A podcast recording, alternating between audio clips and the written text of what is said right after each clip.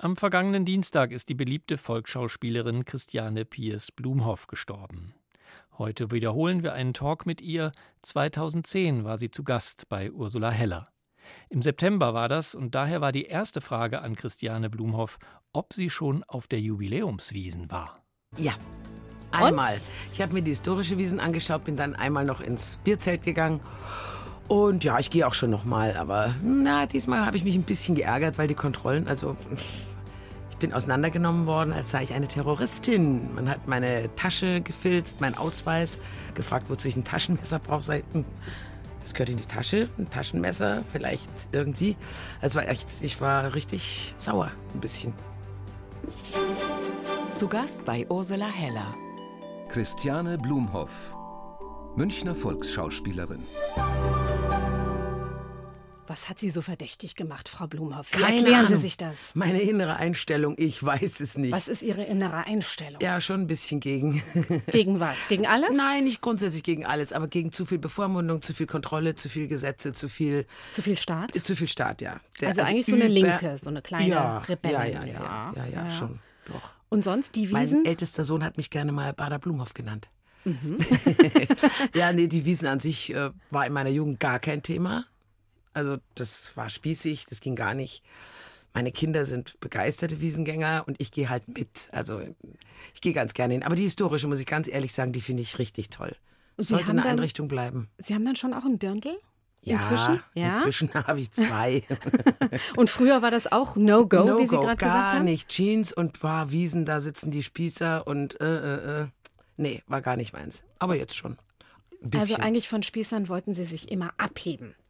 Das war so eine Ja, Maxime. äh, ja, war jetzt nicht so vom Kopf her. Das hat mir einfach nicht gefallen, Mhm. so mit vorgefertigten Meinungen an was. Also ich war immer offen eigentlich und habe versucht, ja, die anderen erstmal kennenzulernen, bevor ich sage, äh, äh, mag ich nicht. Also Ist denn die Wiesen für Sie eigentlich bayerisch genug oder überwiegt Ihrer Ansicht nach der Kommerz? Ja, da überwiegt schon der Kommerz, muss ich schon sagen. Deswegen nochmal, um auf diese historische Wiesen zu, da finde ich es schön. Da ist man noch, dadurch, dass Eintritt kostet, ist ja nicht viel, sind nicht so viele Leute da, man kann gemächlich rumgehen, kann sein Bier trinken, wobei ich keine Biertrinkerin bin. Aber zur Wiesen trinke ich schon ein Da Bier. sind Sie jetzt ganz leise geworden. Ist Ihnen das fast peinlich? Dass Sie Ja, kein in Bayern, wenn man mögen? kein Bier trinkt, das gehört sich einfach nicht. Das heißt, Sie trinken dann was? Ich Nicht Kamillentee, oder? Nein, Wein. Gut, das geht ja gerade noch. Ja, ja. Und die Dirndl, inzwischen sagen auch viele, das ist eigentlich mehr Verkleidung als. Ähm, Ja, es ist fast so. schon eine Uniform, gell? Wenn man auf die Wiesen geht. Aber auf der anderen Seite finde ich es zum Teil, also manche Auswüchse finde ich nicht so toll, aber manches ist wirklich, die sehen einfach schnuckelig aus, die Jungs, und die, es gefällt mir mittlerweile. Ohne Schmarrn. Frau Blumhoff, eigentlich ist es wahnsinnig kurios. Sie sind eine bayerische Ikone als bayerische Vol Volksschauspielerin und sind aber im Grunde, muss man ehrlich sein, eine Zugereiste. Wie geht das zusammen? Ja. Also meine Mutter war in, Entschuldigung, in Danzig engagiert als Schauspielerin und da bin ich dann auf die Welt gekommen. Und dann kam der Krieg und dann war völlig klar, das war damals der Hans Sönker, der zu meiner Mutter gesagt hat, kommt nach München, hier ist gut. Und Ein das- bekannter Regisseur zur damaligen Schauspieler, Zeit? Schauspieler. Schauspieler. Der hat unter der Intendanz meines Großvaters wiederum, der auch in Danzig Intendant war, gespielt, war Familienfreund und so weiter. Und der hat dann gesagt, kommt nach München, da ist alles gut. Aber wir haben es dann irgendwie, also wir sind äh, nicht, wir sind also Vertriebene. Mhm. Wir sind Flüchtlinge gewesen damals. Und Sie waren drei Jahre alt. Noch nicht ganz, ich war zwei und ein paar zerquetschte.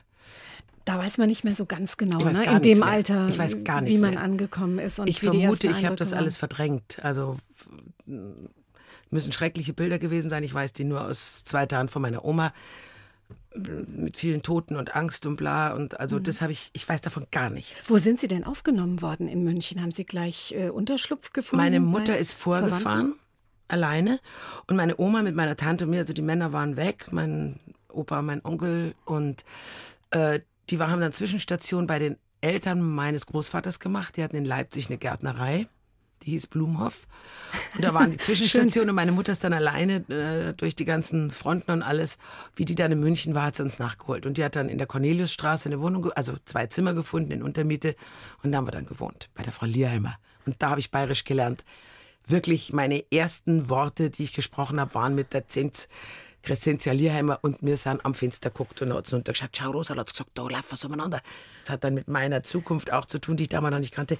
Und ich wusste gar nicht, was die wollte. Da waren halt Mädels, die mit schwarzen Amerikanern gegangen sind. Ja. Also die hat mich da voll gleich volle Kanne auf Bayerisch. Jetzt machen Sie neugierig äh, auf Ihr Leben. Sie waren lange verheiratet Ja. mit einem Schwarzen, mit einem Richtig. Nigerianer. Das werden wir später auch ansprechen. Und dieses Bayerische, die bayerische Mundart, was hat, was hat Sie da so ja, neugierig drauf gemacht, so fasziniert, so wie Sie das jetzt Die beschreiben? ist so bauchig. Die, die, die, die Ausdrücke, die es da gibt, oder Zaufeichten Dürrheit oder so, da kann man sich, also bildhaft, die ist, die ist saftig irgendwie. Also ich mag es sehr gern. Mhm. Also im Grunde haben Sie Deutsch gelernt auf Bayerisch. Ja, ja, ja. Kann man so sagen. Wirklich, meine ersten Worte, weil ich viel mit dieser Frau zusammen war. Die hat mit mir immer Kreuzworträtsel gemacht, da konnte ich noch gar nicht schreiben, aber sie hat mir immer gezeigt, wie das geht und so. Ich war über 80 und die war, also die war eine tolle Lehrmeisterin, wirklich. Mhm. Weil meine Mutter musste arbeiten, meine Tante war nicht da, meine Oma hat auch gearbeitet, dann war ich halt bei der Crescentia, bei der Tante Zinzi. Und Ihre Mutter als geborene Danzigerin? Die, Nein, die ist wieder, ach, wir sind Ja, ja, Multikulti innerhalb von Deutschland schon. Meine Mutter ist in Hildesheim geboren. Mhm. Aber Ihre Mutter ist preußisch von der Mundart Richtig, gewesen. ja, Und ja, äh, ja. eigentlich wäre doch dann zu erwarten gewesen, dass Sie im Grunde das von Ihrer Mutter annehmen. Mein Vater ist Bayer gewesen. Also mein Leiblicher Vater. Nein, Nein den kenne ich nicht. Der Stiefvater. Den hat sie geheiratet, da war ich zehn. Ja. Ein toller Mann, der Besitzer oder frühere Direktor des Münchner Marionettentheaters, letztes Jahr verstorben mit fast 100. Und der war Bayer. Und also es ist, die hat mich einfach, die Sprache hat mich fasziniert. Also ich mochte sie einfach. Vielleicht auch, das hat vielleicht auch mit der Flucht zu tun, ich weiß es nicht. Hier war ich plötzlich daheim. Keine Angst mehr. Ich war aufgehoben. Und da hat die Sprache mich mitgenommen. Oder ich habe die Sprache mitgenommen, ich weiß es nicht. Ich fühlte mich wohl plötzlich. Und da hat diese Sprache sehr wohl auch dazu beigetragen. Spannend, was Sie erzählen, weil einerseits sagen Sie, Sie haben keine konkreten Erinnerungen an diese Flucht, aber so eine Art Urgefühl dessen, was passiert ist. unbedingt eine Urangst habe ich sicher. Das führt heute noch Sie. dazu, dass ich, das ist jetzt nicht so ein großes Drama psychisch, aber ich kann tote Menschen, geht nicht. Kann ich weder Mhm. sehen, noch ich krieg sofort Panik. Ich habe nicht mal meine Mutter besucht, wie sie dann tot war. Das geht. Mein Mann auch wieder gestorben ist, war ich sofort raus aus dem Zimmer. Kann ich nicht. Und ich Mhm. nehme an, dass das damit zu tun hat, dass das bei mir immer noch verbunden ist mit Angst, Lärm, Schießen, Panik, Mhm. weil da eben viele Leichen rumlagen, logischerweise. Aber das ist jetzt, da muss ich mich nicht behandeln lassen, muss man nicht unbedingt. Nö, man muss es einfach akzeptieren. Man muss es ne? Akzeptieren, das ist so. Also ganz tief drin ist da mit Sicherheit eine Urangst, klar. Wenn so ein Kind aus seiner Umgebung gerissen wird und nur noch alles zerstört, brennt, blatt, natürlich ist das nicht Mhm. Unbedingt förderlich. Sie sind bayerische Volksschauspielerin. Ja. Ich gehe mal weg von dem Tod an so einem schönen Tag wie heute, ne, wollen bei so strahlendem Wetter. Nur weil wir gesagt haben, da ist irgendwas noch da, aber okay. Hat der Bayer an sich Ihrer Meinung nach eine ganz besondere Ader zum Theater? Ich glaube ja, weil ich glaube, dass es kaum einen, einen Volksstamm gibt, der so viel Laienspiele auch hat. Da hat ja jede, dieser Stadtteil, mag ja spielen. Ja. Da gibt's die Aubinger, da gibt's die und die. Also diese Spielfreude, diese Sinnlichkeit, was auch mit der Kirche zusammenhängt, ist ja auch irgendwo Theater, ne, was die machen. Ja, Sie reden aber nur von der Von katholischen der Kirche katholischen, dann, wobei ja. ich evangelisch aufgewachsen bin. Aber das hat mich immer schon fasziniert. Das Theaterspielen, das ist einfach ich weiß kein Bundesland, wo es so viele Laienbühnen gibt wie in Bayern. Wie ist es mit der Gemütlichkeit? Ist das auch was spezifisch Bayerisches? Ach, Gemütlichkeit, mit dem Wort kann ich nicht so wahnsinnig viel anfangen. Was ist gemütlich? Gibt es das noch? Das soll jetzt eine Überleitung sein zu unserer ersten Musik von Heindling. Okay. Der Also es kommt, das kommt mir so vor wie, wie Heimat auch. Also diesen Ja. Begriff mit Gemütlichkeit, so wie er benutzt wird, wenn ich mich wohlfühle, dann ist es gemütlich. Das kann aber Mhm. auch laut sein. Heute bei mir zu Gast Christiane Blumhoff. Geht Ihnen das auch manchmal so mit dieser Raserei, Hetzerei, dass Sie sich ständig schicken müssen? Nein, eigentlich nicht. Also ich mache viel, aber ich teile mir die Zeit immer so ein. Ich bin immer zu früh da, also immer, weil ich einfach nicht mag kommen und bluh, außer es passiert jetzt was S-Bahn-mäßig oder so. Normalerweise bin ich fünf oder zehn Minuten vor Termin da, um mich einzustimmen, um ein bisschen von der Atmosphäre mitzukriegen. Deswegen Hetzen kenne ich eigentlich nicht. Es ist eine Frage der Einteilung oder ich mache es einfach nicht, wenn ich sage, nee, Kinder, das wird mir einfach Können Und Sie das gut, dem- das Nein sagen? Nee, nicht besonders, muss ich ehrlich sagen, aber ich versuche es doch immer wieder. Und ich wollte vorhin noch mal zu dem gemütlich, dass, dass man das nicht mit pomadig verwechselt. Ja. Das finde ich nämlich ganz schlimm. Gemütlich ist mich, mein Gemüt einrichten auf die Situation. Das kann dann auch mal schnell sein, aber nicht, dass ich mich selber verliere. Hoffe ich Das jedenfalls. ist eine schöne Definition. Oh. Pomadig, genau. ja, und äh, Sie machen wahnsinnig viel. Sie haben es gerade angesprochen. Mhm. Ich stelle mir das aber trotzdem extrem schwierig vor, das auf die Reihe zu kriegen, ohne sich selbst zu verlieren. Wie, mach, wie, wie schaffen Sie das da für, für sich so kleine Ruheinseln Meine zu Kinder? konservieren? Ihre drei Kinder? Ja, eine absolute Ruheinsel, mein neuer Lebensgefährte. Und einfach auch nur mal auf der Couch sitzen und in die Luft gucken. Das kann ich auch. Und lesen tue ich gerne. Also das geht immer noch. Wie schafft man es, dass Kinder zu Ruheinseln werden? Eigentlich im Normalfall erlebt man eher das Gegenteil. Ha, wie soll ich das? Ich weiß es nicht. Ich weiß es nicht. Das ist einfach, also ich bin auf nichts stolz in meinem Leben, außer auf meine Kinder. Alles andere war Glück, war Zufall, habe ich ganz gut gemacht, aber diese Kinder, auf die bin ich stolz. Und wenn ich dann sehe, wie das auch aufgegangen ist, dann, dann ist das für mich was, was mich ganz weich und, und ruhig macht. Kann mir nichts passieren. Wir halten uns auch untereinander unheimlich gut fest. Wenn einer ein Problem hat, sind alle drei anderen da, dem Kopf zurechtzurücken oder zu trösten, egal. Das ist schon Ruhe auch. Auch wenn es temperamentvoll zugeht. Aber es ist, na, da bin ich daheim wieder. So ein Und wir Wissen, sind täglich zusammen irgendwie. Ja. Einer von uns ist immer beim anderen. so ein Wissen darum, wer und was wichtig ist im Ja, Leben. ja, oder? genau. Ja. Dass einem eine Gewissheit gibt. Ja. Sie sind sehr, sehr vielfältig beschäftigt, viel zum Glück auch im BR, aktuell die Spätzelwirtschaft mit Helmut Schleich. Ähm, Und wir haben einen kleinen Ausschnitt vorbereitet aus Kanal Fatal, einen für Sie, wie wir meinen, sehr typischen Ausschnitt. So, und? Hat's euch geschmeckt, hä? Danke, sehr lecker. Ja, ganz hervorragend. Ja, dann wollt ihr bestimmt noch einen Nachschlag. Nein, nein, nein, nein, nein, nein, ich kann Doch, wirklich nicht. doch, doch, doch, doch. nein, Damit ein bisschen was hinwächst, gell? An eure Rippen. Oh, danke, ich bin wirklich pappsatt. Ja, ja. Das ist wieder mal typisch, ja? Da steht man stundenlang und kocht für die feinen Herren, ja? Und dann, das ist der Dank. Und setzt da mal grad hin, wenn man bei Tisch sitzt. Ja, du auch. Wie schaust denn du überhaupt aus, ha? Da muss man sich ja schämen. Also das geht mir jetzt äh, ein bisschen zu weit. Ach ja, und?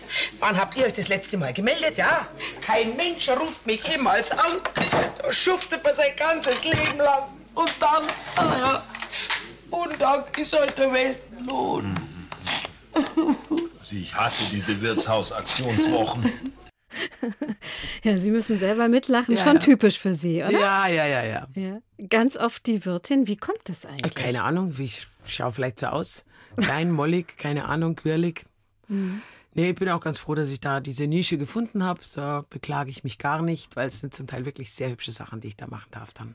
Sie sind die auch Spaß machen. sehr oft, ja, Sie sagen gerade Stichwort Spaß, so die lustige, also die Stimmungskanone auch in gewisser Art und Weise, die Frau, die einschenkt. So kennt man sie auch in, Mhm. in Bayern 1 als äh, Frau Pfaffinger.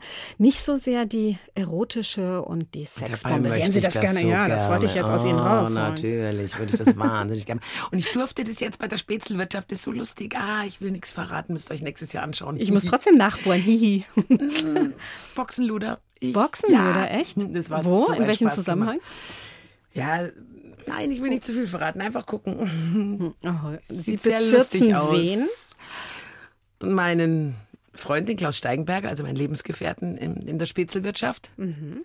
Wir spielen einen Werbespot und ich bin Boxenluder in der Originalkluft. Knappes Höschen, Büstier. Ja. Und das zu sehen im nächsten Jahr. Ja. Ein bisschen lange hin. Sind Sie eigentlich eine Rampensau, so wie Sie jetzt reden? Ja, natürlich. Mhm. Klar. Ist das ein Urinstinkt? Genetisch bedingt sogar? Ihre Mutter auch Schauspielerin? Weiß ich nicht. Äh, Ja, ich glaube schon.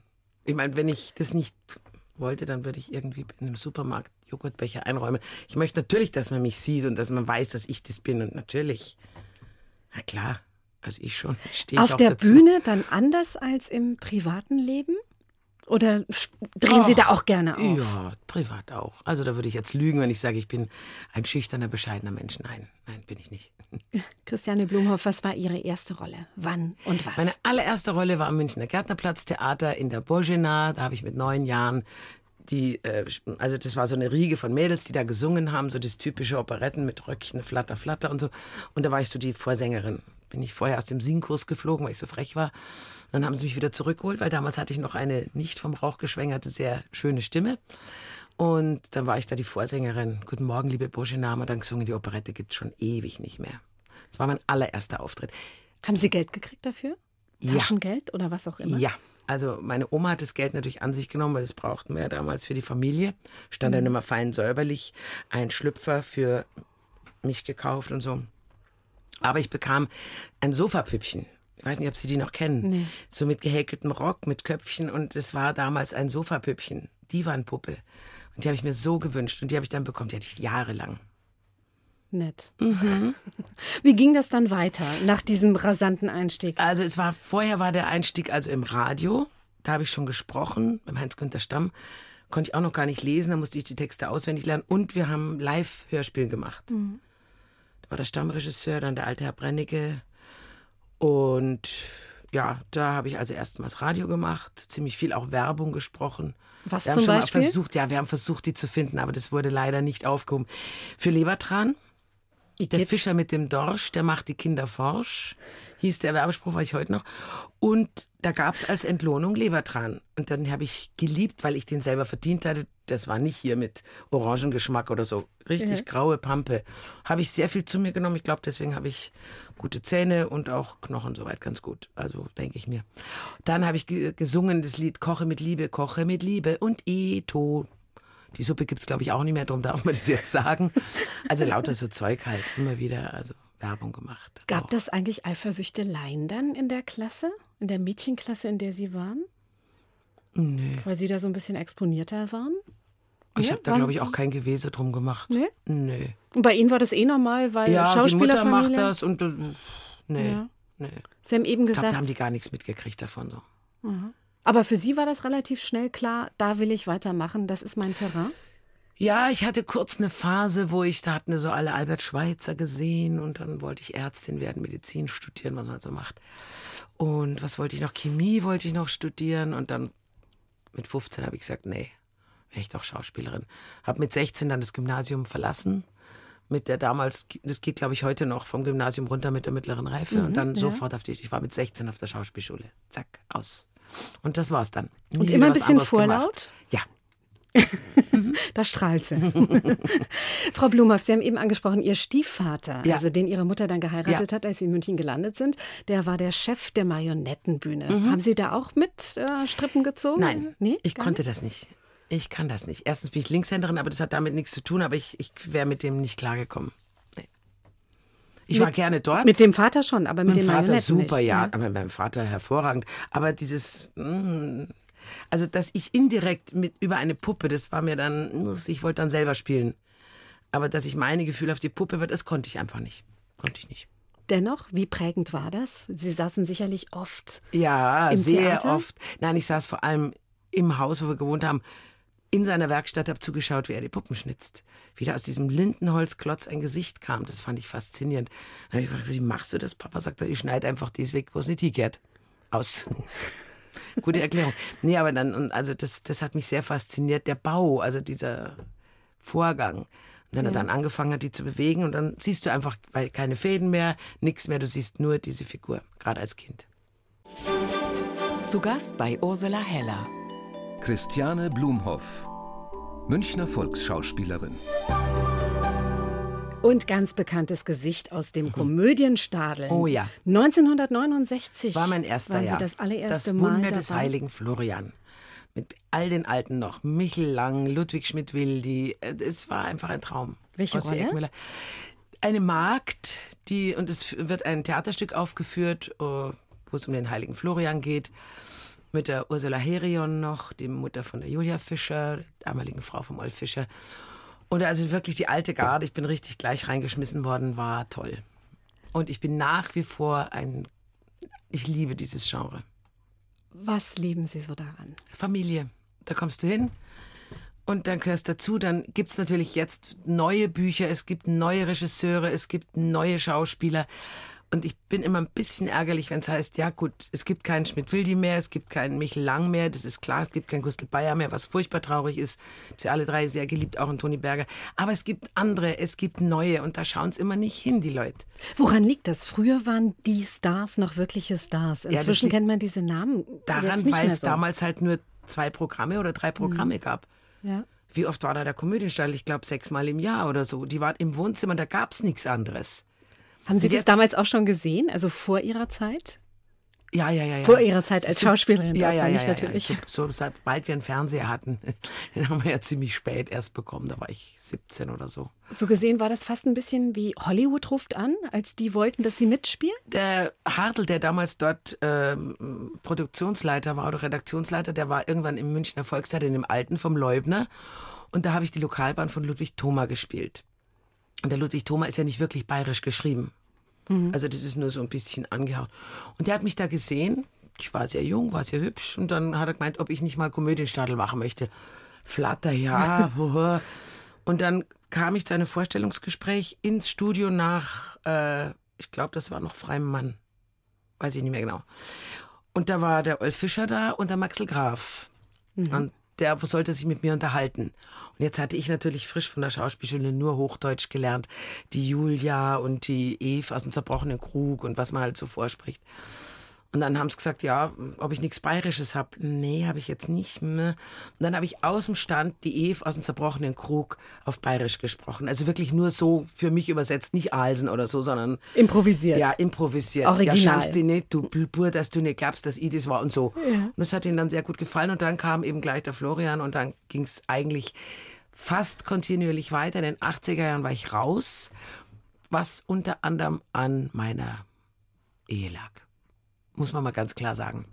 Weil sie Weil lieber einen mit ihrem Mann hatte. zusammen. Nee. Ach so. Ja. Ernsthaft? Wurde gesagt, den Mobins nicht hätten, da kannst Karriere machen. Das war in der Zeit, hallo, in den 70er, 80er Jahren, das war ein No-Go. Maxel Graf hat wunderbar gut reagiert, der hat gesagt, sei froh, bist sicher, dass kein Preis ist. Aber es war einfach von, von der, und das hat auch nicht am Olf Fischer gelegen, muss ich mal klar dazu sagen. Es lag an den oberen Etagen. Das war, geht nicht. Bayerische Volksschauspielerin kann nicht mit dem Schwarzen. Wahnsinn. Aber Sie haben das ausgesessen mit Ja. Erfolg, Ja, ausgespielt im Ja. Grunde. Und Sie sind eigentlich jetzt die Einzige, die geblieben ist seit 40 Jahren, oder? Von der Stammbesetzung. Ich bin die Dienstälteste, die noch spielt. Die Marianne Lindner ist noch Dienstältester. Aber ich weiß nicht, ob die noch, also die hat, glaube ich, vor drei Jahren den letzten Komödienstadel oder so, oder vor vier Jahren. Also die Dienstälteste, die noch aktiv ist, sage ich mal so. Nun gibt es Leute, die sagen, der Komödienstadel, der ja auch Konkurrenz bekommen hat auf anderen Kanälen, Ja. der hat ein Verfallsdatum. Das hat er eben nicht. Im Gegensatz zu den anderen. Ich kann mir einen Stadel noch anschauen, drei, vier, fünf Mal, der vor sieben, vor zehn Jahren gelaufen ist. Selbst Schwarz-Weiß-Stadel schaue ich mir noch mit Begeisterung an. Da sind die Bücher besser, sage ich jetzt mal. Dann ist eine Dekoration, wird da gebaut. Da wird nicht im Pappedeckel gespielt, sondern da wird richtig, das Möbel, da steht eine mit unglaublicher Akribie hergestelltes Bühnenbild, wo man selber, wenn wir die ersten Male da sind, sagt, oh, guck mal da und der Griff und schau mal da. Also das macht der Ganz Gerd liebevoll. Unglaublich liebevoll. Kostüme werden angefertigt werden, also wirklich auch oder antik besorgt und ja, es, also und Kleinod. auch Kollegen, ein Kleinod. Und es ist ein Markenzeichen des bayerischen Rundfunks. Und sowas sollte man nicht hergeben. Das heißt, wenn die Leute da einschalten, dann brauchen die gar nicht auf dieses BR-Logo gucken, dann wissen sie, wo sie sind. Weil man immer vom Erkennungswert eines Senders. Der Komödienstadel ist ein deutlicher Erkennungswert. Und was Das- viele gar nicht wissen, sie spielen in einem Stück. Ja, Es wir spielen das wie ein Mhm. Theaterstück. Ja, ja. Wir spielen das Vor vor real Publikum. existierendem Ja. Publikum, wie wichtig ist das? Sehr wichtig für die Spannung, finde Mhm. ich schon. Neue Regisseure sind auch im Angebot. Ja, der wie Matthias Peppen- Kiefersauer, ein junger Mann und ich finde es sehr gut. Leider muss ich sagen, der Erich Neureuter nicht mehr dabei, weil er eben die Altersgrenze überschritten hat. Mit dem zu arbeiten war auch wunderbar. Peter Weißflug, mit dem ich jetzt drehe, auch ein jüngerer. Steffi Kammermeier, ganz wichtig, dass wir auch einen weiblichen Regisseur haben. Da müssen wir noch ein bisschen hinschrauben, dass das noch ein bisschen mehr wird, die auch ihre Stücke selber schreibt. Merken Sie, dass da eine andere Handschrift reinkommt mit den weiblichen? Absolut. Wie unterscheidet sich das? Frauen sind da viel stärker vertreten, mit besseren Rollen. Mhm. Absolut. Ja, ja, viel kämpferischer, viel aktiver und nicht nur, also ändert sich bei den Männern jetzt mittlerweile auch ein bisschen was, aber sind schon sehr im Klischee noch verhaftet. Das wollte ich Ja, gerade fragen. ja. Also das Klischee lebt noch. Es ist schon noch ein bisschen Mottenpulver dabei. Äh, ja, eine Komödie, was willst du da machen? Mhm. Eine Komödie mit Mundart, da ist halt, die, da gibt's diese Typen wie auch in der Commedia dell'arte, die Grimmigen, also das alte Paar, das junge Paar, dann ein Komikerpaar und das muss halt bedient werden. Das ist ein Strickmuster auch der Komödie. Also das ist einfach so. Wie gefährlich ist da die Nähe zum Tümelnden?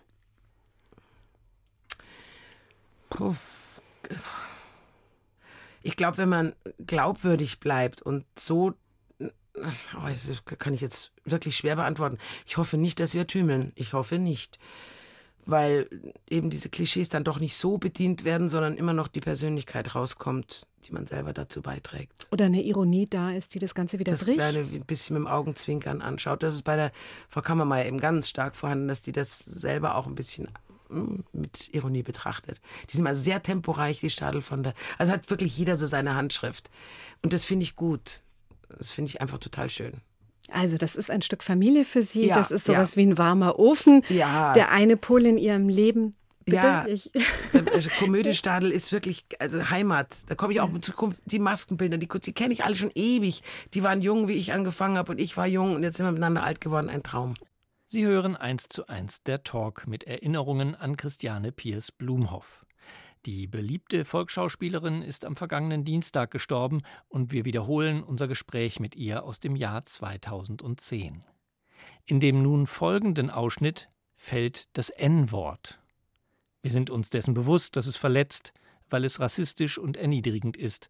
Christiane Piers Blumhoff hat es damals im Talk benutzt, um den Rassismus der damaligen Zeit zu beschreiben. Wir haben es daher nicht aus der Sendung herausgeschnitten.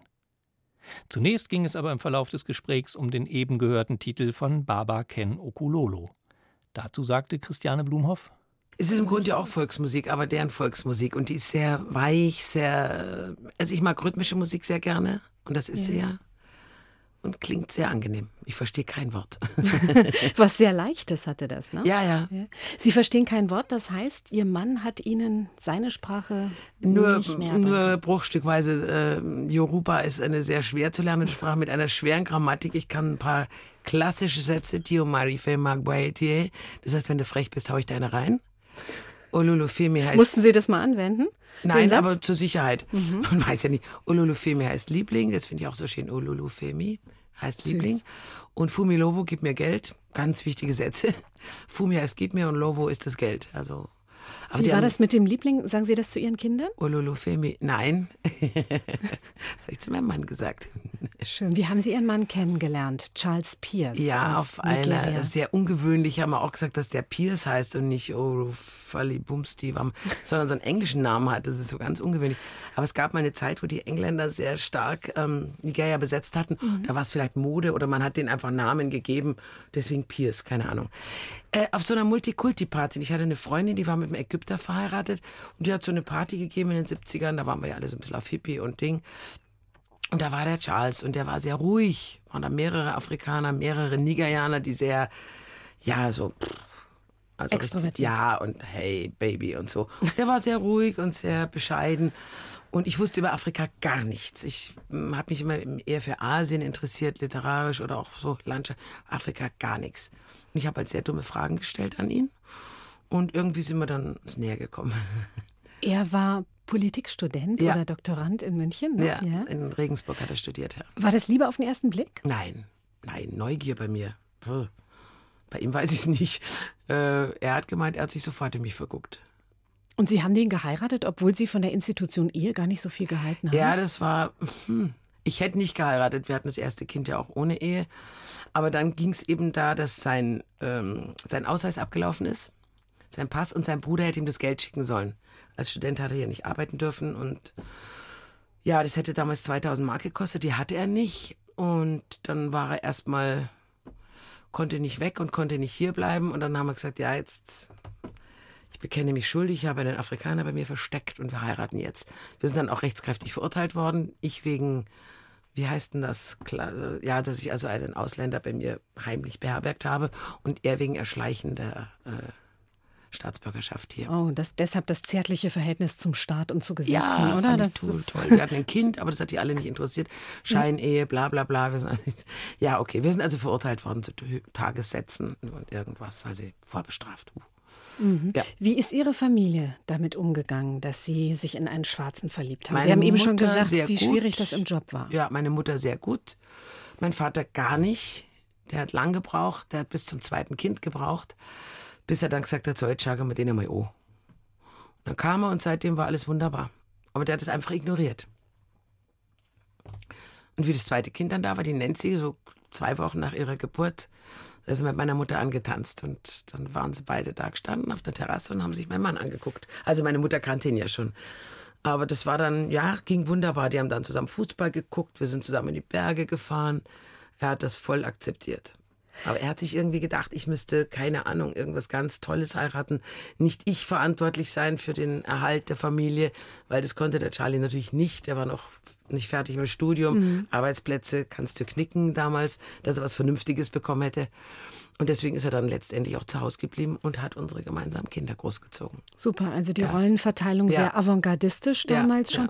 Wie sind Sie damit umgegangen, dass, dass es ja im Grunde schwierig war, akzeptiert zu werden, sowohl im Job wie auch in der Familie? Also wie, wie dick war Ihr Fell da? Ziemlich.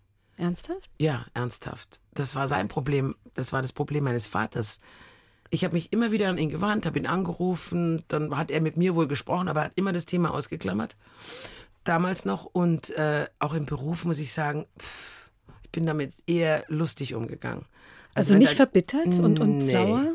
Nein, es ist ja, äh, hallo, ich habe was Außergewöhnliches gemacht. Da muss man den Leuten auch zugestehen, dass sie sagen, ey, wieso eigentlich? dann habe ich zu den Männern habe ich dann auch gesagt, dich habe ich nicht mehr kriegen können, habe ich einen Charlie genommen. Also da, man kann ja auch mit Humor umgehen. Also das ist aber die hohe Kunst. Ich meine, Sie sind ja ein politischer Mensch. Da geht man da nicht eigentlich auf Doch die Barrikaden nicht. und streitet? Doch, also das ist eine Niveaufrage, Entschuldigung.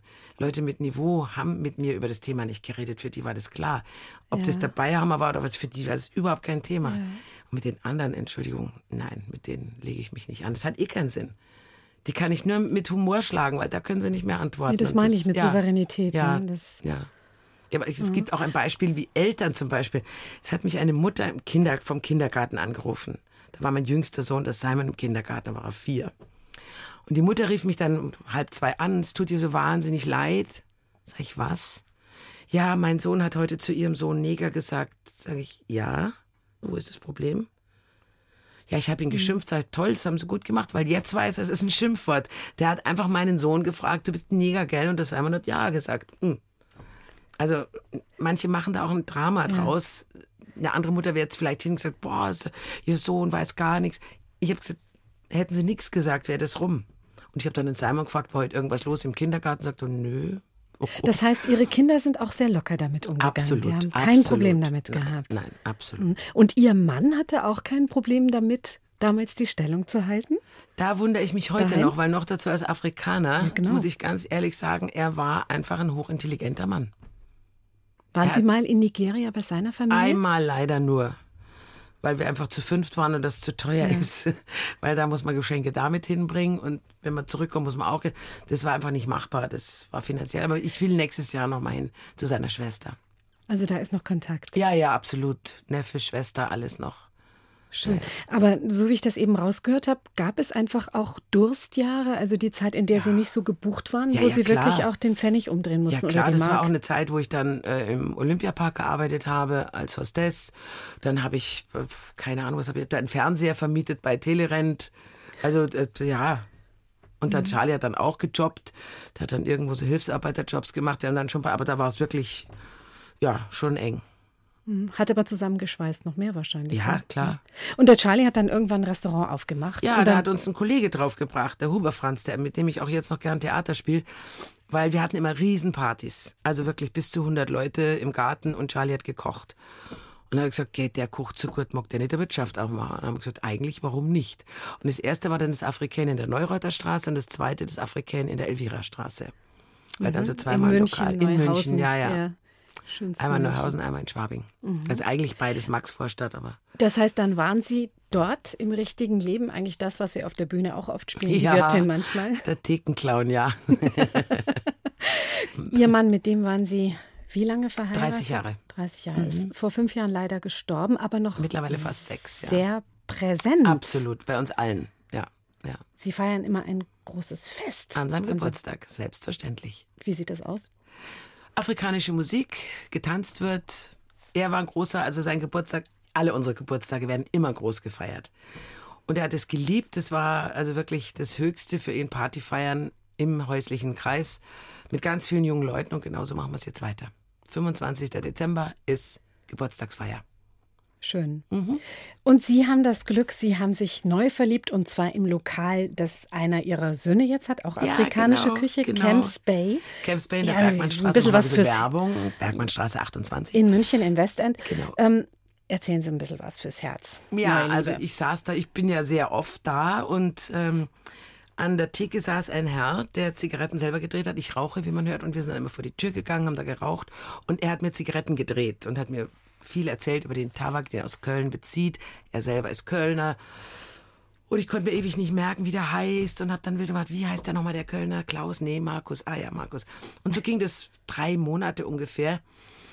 Und wir haben uns immer gut unterhalten. Und er hat mir immer, auch wenn ich an einem anderen Tisch saß, irgendwo hinten eine Zigarette zukommen lassen. Hat mir immer eine rübergeschickt. Und an meinem Geburtstag war, wie gesagt, Riesenparty, geschlossene Veranstaltung. Und er ging draußen vorbei und wollte wieder rein und merkte, ah, geschlossene Veranstaltung. Und der Wilson, also ist mein ältester Sohn, sagte, ja, komm doch rein, Markus, meine Mutter feiert Geburtstag. Kannst du ruhig kommen? Ja, will da nicht stören. Nee, komm, setz dich hin. Und irgendwann kam dann an einem der Tische, wo ich wieder rumwuselte, eine Zigarette an, die er selber gedreht hat. Und da stand nicht drauf, alles Gute zum Geburtstag, sondern in Liebe. Und dann dachte ich mir, upsala. Und dann ging er halt vorbei auf die Toilette und hat mir so einen Kuss auf die Wange gegeben. Sagte, ja, du, äh, Kuss auf die Wange. Hab mich rumgedreht, war ein Kuss auf den Mund. Meine Tochter sagte dann, hallo Mama, Flirt ist ganz schön. Sag, ja, hm, der ist ja jünger als ich und so. Und dann hat meine Tochter gesagt, das ist aber sein Problem, oder? Und nicht deins. Und ich dachte, da hast du recht. Und seitdem sind wir ein Paar, seit einem Jahr und Juli, August, September, ja, einem Jahr und drei Monaten. Das klingt ja richtig klein mädchenhaft, noch die Tage zu zählen. Super, ja, ja. ja, und es ist richtig schön, macht richtig Spaß. Der Mann ist aus Köln und Ja. Sie sind Spezialistin für Dialekte. Mhm, ja. Das heißt, Rheinisch haben Sie auch Dann drauf? kann ich auch mit ihm Kölsch reden, ja, Freund, natürlich, das geht. Wie ja viele Dialekte können Sie? Kann ich so nicht sagen, weil das immer, also ich kann Fränkisch, Schwäbisch, Hessisch, Bayerisch, Österreichisch, so. Und alles andere kommt mit dem Spielen. Also ich habe mit Günter Strack gespielt und der hat gesagt, Mensch, du bist aus Frankfurt. Sag ich, nee, bin ich gar nicht, ich bin aus München. Also äh, Südtirolerisch oder so. Das geht dann mit dem Partner. Das kann ich aber nicht so aus dem Stand. Aber meine Mutter konnte das Ich schon. kann jetzt nicht der Partner sein, aber ich höre hier gerade Begehrlichkeiten. Bitte machen Sie was. Irgendwie was Dialektmäßiges. Da, kann ich jetzt bloß mal auf Fränkisch schnell was sagen. Noch Sächsisch kann ich auch, weil das war mein Großvater war aus Sachsen und meine Großmutter war aus, nee, der war aus Sachsen, meine Großmutter aus Thüringen. Also das geht alles, wenn man das will, kann man das gerne mal haben. Auf Schwäbisch, das, was Auf ihr schon... Schwäbisch, ja, da kann ich freilich auch ein wenig was, gell, das geht schon, das geht alles ein wenig gemütlicher. Da habe ich auch einen Film gedreht vom Bodensee. Da war ich ja Fischerin vom Bodensee, das war auch kein Problem. Wie geht das, dieses. Umschalten? Wissen Sie nicht. Nee. Schade, das können Sie eigentlich auch gar nicht so richtig ausspielen, ne? So in diesem schnellen Wechsel, oder? In Ihren Rollen. Ja, bei der Eva darf ich das manchmal, bei meiner Frau Pfaffinger, wenn ich von meiner fränkischen Verwandtschaft Bei der Eva spreche. Demmelhuber. Dann, wenn ich meine Frau Pfaffinger mache, genau. Die schreibt mir dann manchmal was rein, was auch einen schnellen Wechsel dann beinhaltet. Oder etwas, die, die Frau küsst die Hand und so ein bisschen was Wienerisches. Ja. Haben Sie überhaupt eigentlich so eine Traumrolle oder noch irgendetwas, was Ihnen fehlt in Ihrem großen Potpourri von Engagements? Nee, Muttercourage habe ich gespielt mit viel Spaß. Das ist so eine Rolle, die vielleicht irgendwann mal den Besuch der alten Dame, mal gucken. Aber nee, eigentlich ist alles, was kommt, macht Wie Spaß. gesagt, sehr vielseitig. Lach und Schieß haben Sie auch Lach und gemacht. Schieß habe ich gemacht. Dann spiele ich wahnsinnig gerne im Metropoltheater, wo ich dann Hochdeutsch bin. Und äh, ich habe auch bei der EOS Schopol viel gemacht, die eher politisches Theater macht. Das ist dann so der Ausgleich, wenn ich mir denke, okay, das andere ist lustig und macht Spaß, aber ich will auch mal über eine Figur richtig lang nachdenken. Dann spiele ich Theater und zwar in der Off-Szene. Texte selber schreiben, ist das auch Ihres? Nee, leider nicht. Leider nicht. Ich würde so gerne mal. Der Otti Fischer hat mich schon zweimal oder dreimal gefragt, ob ich nicht im Schlachthof sage. Ich bin, ich kann keine Texte schreiben. Und ein richtiger Kabarettist ist für meine Meinung jemand, der selber schreibt. Alles andere sind Schauspieler, die kabarettistische Texte aufsagen. Und da bin ich mit Helmut Schleich auch ganz einer Meinung. Ich kann es einfach nicht. Ich kann nicht schreiben. Also ich kann schon schreiben, aber keine Texte. Kleiner netter Unterschied.